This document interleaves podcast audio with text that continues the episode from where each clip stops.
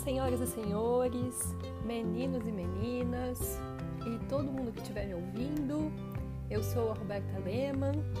Esse é o programa Hora do Conto do podcast Biblioteca de Papel.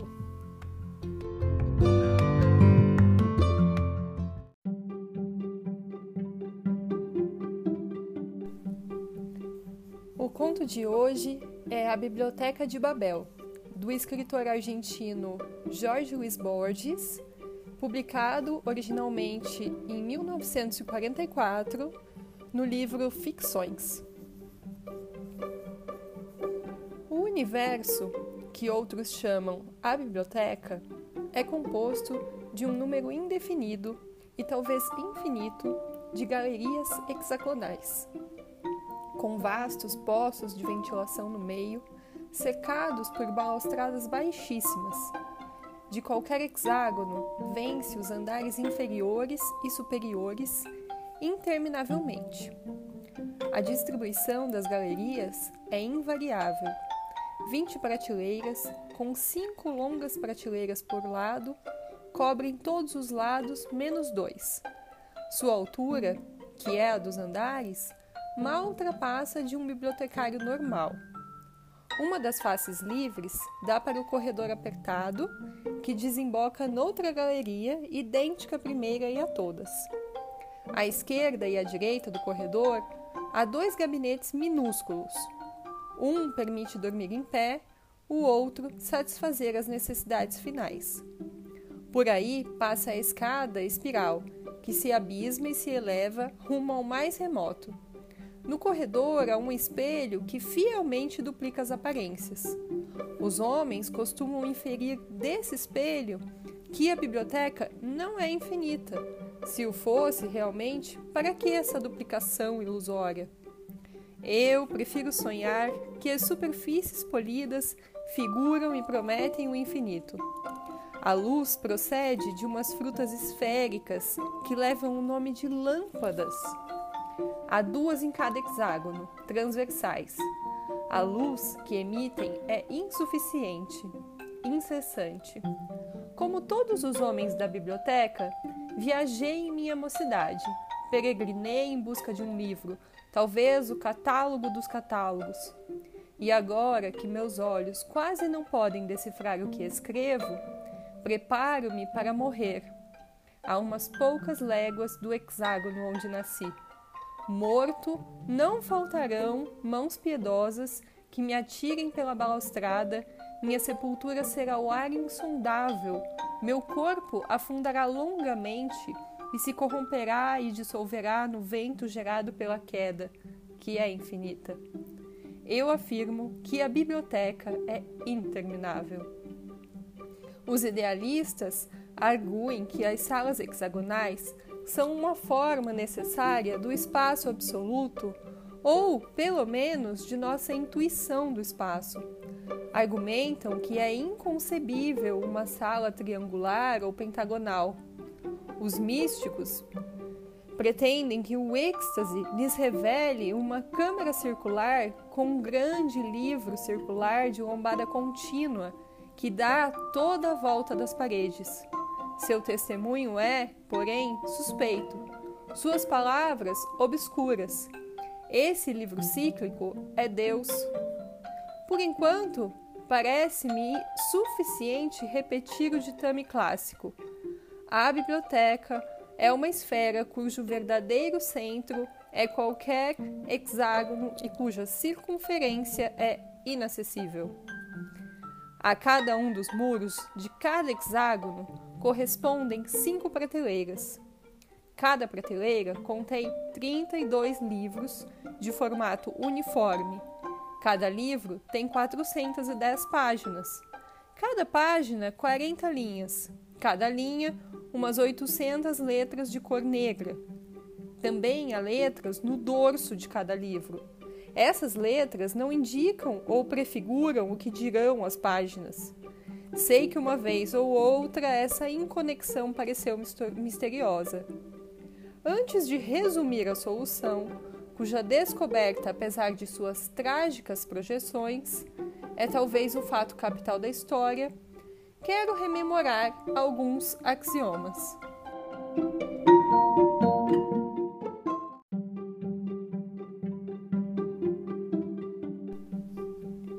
O primeiro, a biblioteca existe ab eterno. Dessa verdade, cujo corolário imediato é a eternidade futura do mundo, nenhuma mente razoável pode duvidar. O homem, o bibliotecário imperfeito, pode ser obra do acaso ou de demiurgos malévolos. O universo, com sua elegante provisão de prateleiras, de tomos enigmáticos, de incansáveis escadas para o viajante e de latrinas para o bibliotecário sentado, somente pode ser obra de um Deus. Para perceber a distância que existe entre o divino e o humano, basta comparar estes rudes símbolos trêmulos que minha mão falível rabisca na capa de um livro com as letras orgânicas do interior, pontuais, delicadas, negríssimas inimitavelmente simétricas. O segundo, o número de símbolos ortográficos é 25. Essa constatação permitiu, há 300 anos, formular uma teoria geral da biblioteca e resolver satisfatoriamente o problema que nenhuma conjectura tinha decifrado a natureza informe e caótica de quase todos os livros. Um que meu pai viu no hexágono do circuito 1594 constava das letras MCV, perversamente repetidas desde a primeira linha até a última. Outro, muito consultado nesta zona, é um mero labirinto de letras, mas a penúltima página diz: Ó oh, tempo, duas pirâmides. Já se sabe por uma linha razoável ou uma informação correta, há léguas de insensatas cacofonias, de mixórdias verbais e de incoerências. Eu sei de uma região agreste cujos bibliotecários repudiam o supersticioso e vão costume de procurar sentido nos livros e equiparam isso à busca de sentido nos sonhos ou nas linhas caóticas das mãos. Admitem que os inventores da escrita imitaram os 25 símbolos naturais, mas sustentam que essa aplicação é casual e que os livros nada significam em si mesmos. Esse juízo, já veremos, não é de todo falaz. Durante muito tempo, acreditou-se que esses livros impenetráveis correspondessem a línguas pretéritas ou remotas. É verdade que os homens mais antigos, os primeiros bibliotecários, usavam uma linguagem bem diferente da que falamos agora. É verdade que algumas milhas à direita a língua é dialetal e que 90 andares mais acima é incompreensível. Tudo isso, volto a dizer, é verdade, mas 410 páginas de inalteráveis MCV não podem corresponder a idioma algum, por dialetal ou rudimentar que seja. Houve quem insinuasse que cada letra podia influir na subsequente que o valor de MCV na terceira linha da página 71 não era o que a mesma série pode ser noutra posição de outra página mas essa vaga tese não prosperou. Outros pensaram em criptografias. Universalmente, essa conjectura foi aceita, embora não no sentido em que seus inventores a formularam. Faz 500 anos, o chefe de um hexágono superior deu com um livro tão confuso quanto os demais que tinha, porém, quase duas folhas de linhas homogêneas mostrou o seu achado a um decifrador ambulante, que lhe disse que estavam redigidas em português. Outros lhe disseram que em Yiddish. Antes de um século puderam estabelecer o idioma, um dialeto samoyedo-lituano do Guarani com inflexões de árabe clássico. Também se decifrou o conteúdo, noções de análise combinatória, ilustradas por exemplos de variações com repetição ilimitada. Esses exemplos permitiram que um bibliotecário de gênio descobrisse a lei fundamental da biblioteca. Esse pensador observou que todos os livros, por diversos que sejam, constam de elementos iguais: o espaço, o ponto, a vírgula, as 22 letras do alfabeto. Também alegou um fato que todos os viajantes confirmaram: não há, na vasta biblioteca, dois livros idênticos. Dessas premissas irrefutáveis, deduziu que a biblioteca é total e que suas prateleiras registram todas as possíveis combinações dos vinte e tantos símbolos ortográficos.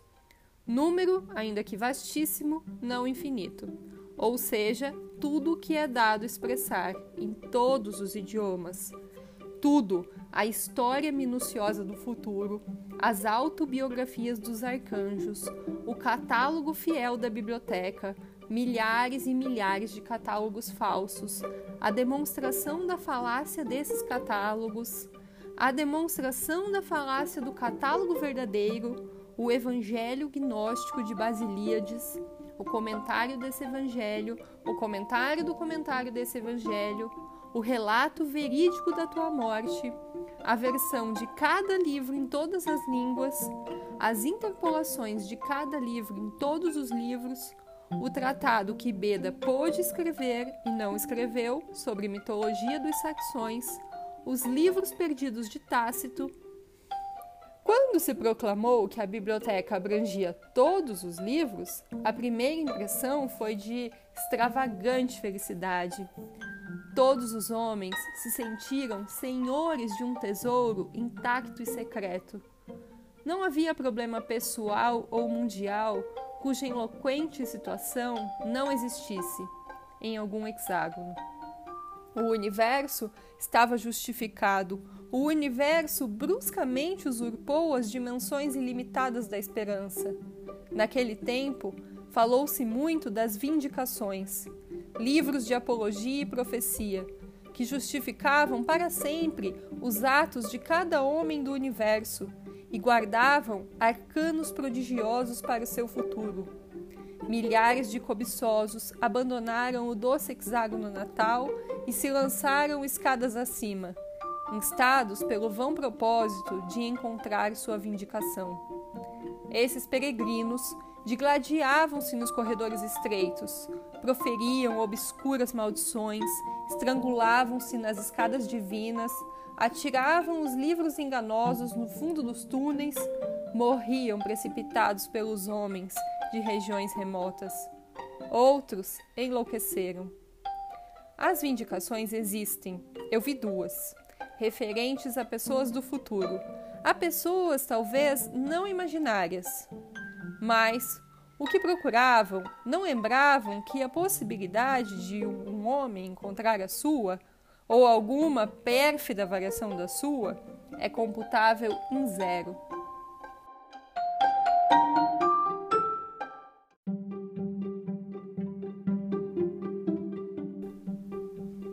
Também se esperou então o esclarecimento dos mistérios básicos da humanidade, a origem da biblioteca e do tempo. É verossímil que esses graves mistérios possam ser explicados em palavras. Se a linguagem dos filósofos não bastar, a multiforme biblioteca produzirá o idioma inaudito que for necessário e os vocabulários e gramáticas desse idioma. Faz já quatro séculos que os homens exaurem os hexágonos. Há os que procuram oficialmente, os inquisidores. Eu os vi desempenhando sua função. Chegam sempre exaustos, falam de uma escada sem degraus que quase os matou, falam de galerias e de escadas com o bibliotecário. De vez em quando tomam o livro mais próximo e o folheiam, em busca de palavras infames. Visivelmente, ninguém espera descobrir nada. A desmedida esperança sucedeu, como é natural, uma depressão excessiva. A certeza de que alguma prateleira, em algum hexágono, encerrava livros preciosos e de que esses livros preciosos eram inacessíveis, pareceu quase intolerável. Uma seita blasfema sugeriu que as buscas cessassem e que todos os homens baralhassem letras e símbolos, até construir, mediante uma improvável dádiva do acaso, esses livros canônicos. As autoridades se viram obrigadas a promulgar ordens severas. A seita desapareceu, mas na minha infância vi homens velhos que se ocultavam longamente nas latrinas, com uns discos de metal num copinho proibido, e fragilmente remendavam a desordem divina. Outros, inversamente, acreditaram que o primordial era eliminar as obras inúteis. Invadiram os hexágonos, exibiam credenciais nem sempre falsas, folheavam com um enfado um volume e condenavam instantes inteiras. A seu furor higiênico, ascético, deve-se a insensata perda de milhares de livros. O nome deles é execrado, mas os que deploram os tesouros que aquele frenesi destruiu negligenciam dois fatos notórios. Primeiro, a biblioteca é tão enorme que toda redução de origem humana acaba sendo infinitesimal. Segundo, cada exemplar é único, insubstituível, mas, como a biblioteca é total, há sempre várias centenas de milhares de facsímiles imperfeitos, de obras que não diferem entre si a não ser por uma letra ou por uma vírgula. Contra a opinião geral, atrevo-me a supor que as consequências das depredações cometidas pelos purificadores foram exageradas pelo horror que esses fanáticos provocaram Impelia-os o delírio de conquistar os livros do hexágono carmesim, livros de formato menor que os naturais, onipotentes, ilustrados e mágicos. Também sabemos de outra superstição daquele tempo, a do homem do livro. Em alguma prateleira de algum hexágono, pensaram os homens, deve existir um livro que seja a chave e o compêndio perfeito de todos os demais. Algum bibliotecário o percorreu e é análogo a um deus.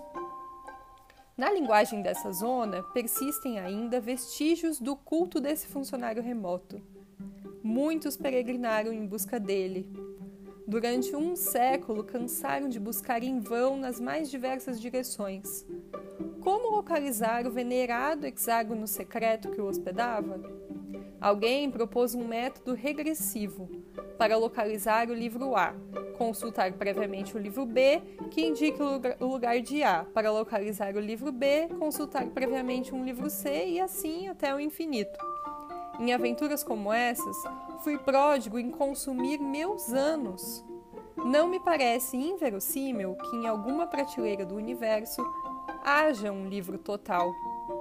Rogo aos deuses ignorados que um homem, um só, ainda que seja há mil anos, o tenha examinado e lido.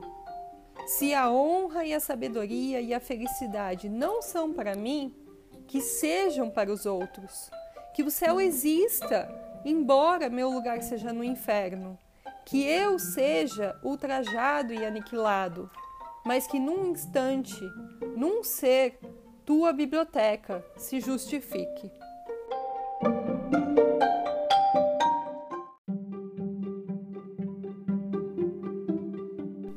Afirmam os ímpios que o disparate é normal na biblioteca e que o razoável e mesmo humilde e pura coerência é quase milagrosa exceção. Falam, eu sei, da biblioteca febril, cujos volumes fortuitos correm o incessante risco de se transformar em outros que afirmam, negam e confundem tudo como uma divindade que delira. Essas palavras, que não só denunciam a desordem, mas também a exemplificam, notoriamente provam seu péssimo gosto e sua desesperada ignorância. Com efeito, a biblioteca inclui todas as estruturas verbais, todas as variações que os 25 símbolos ortográficos permitem, mas nenhum só disparate absoluto. Inútil observar que o melhor volume dos muitos hexágonos que eu administro se intitula Trovão Penteado, e outro A Cãibra de Gesso, e outro ainda Achachás Mló. Essas proposições, à primeira vista incoerentes, são passíveis, sem dúvida, de uma justificativa criptográfica ou alegórica. Essa justificativa é verbal e ex hipótese já figura na biblioteca. Não posso combinar certos caracteres D, H, C, M, R, L, C, H, T, D, J que a divina biblioteca não tenha previsto e que em alguma de suas línguas secretas não encerrem um sentido terrível. Ninguém pode articular uma sílaba que não esteja cheia de ternuras e temores, que não seja em alguma dessas linguagens o nome poderoso de um Deus. Falar é incorrer em tautologias. Esta epístola inútil e palavrosa já existe num dos 30 volumes das cinco prateleiras de um dos incontáveis hexágonos, e também sua refutação. O número N de linguagens possíveis usa o mesmo vocabulário. Em alguns, o símbolo biblioteca admite a correta definição: o bico e perdurável sistema de galerias hexagonais. Mas biblioteca é pão, ou pirâmide, ou qualquer outra coisa. E as sete palavras que a definem têm outro valor. Tu, que me lês, estás seguro de entender minha linguagem? A escrita metódica me distrai da presente condição dos homens. A certeza de que tudo está escrito nos anula ou nos faz fantasmas. Conheço distritos em que os jovens se prosternam diante dos livros e beijam com barbárie as páginas, mas não sabem decifrar uma única letra. As epidemias, as discórdias heréticas, as peregrinações que inevitavelmente degeneram em banditismo, dizimaram a população. Creio ter mencionado os suicídios, cada ano mais frequentes. Talvez a velhice e seu medo me enganem, mas suspeito que a espécie humana, a única, está em vias de extinção e que a biblioteca perdurará, iluminada, solitária, infinita perfeitamente imóvel, armada de volumes preciosos, inútil, incorruptível, secreta.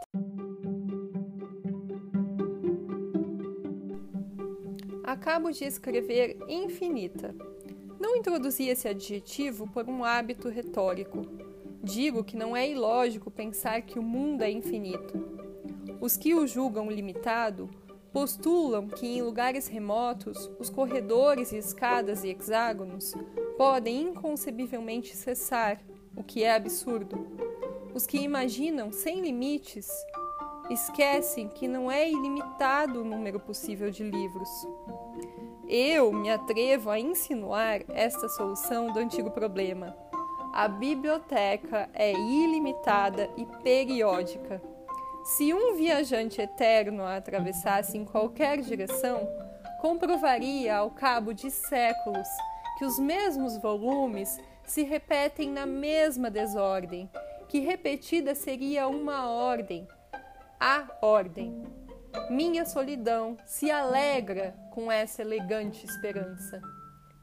Mar del Plata, 1941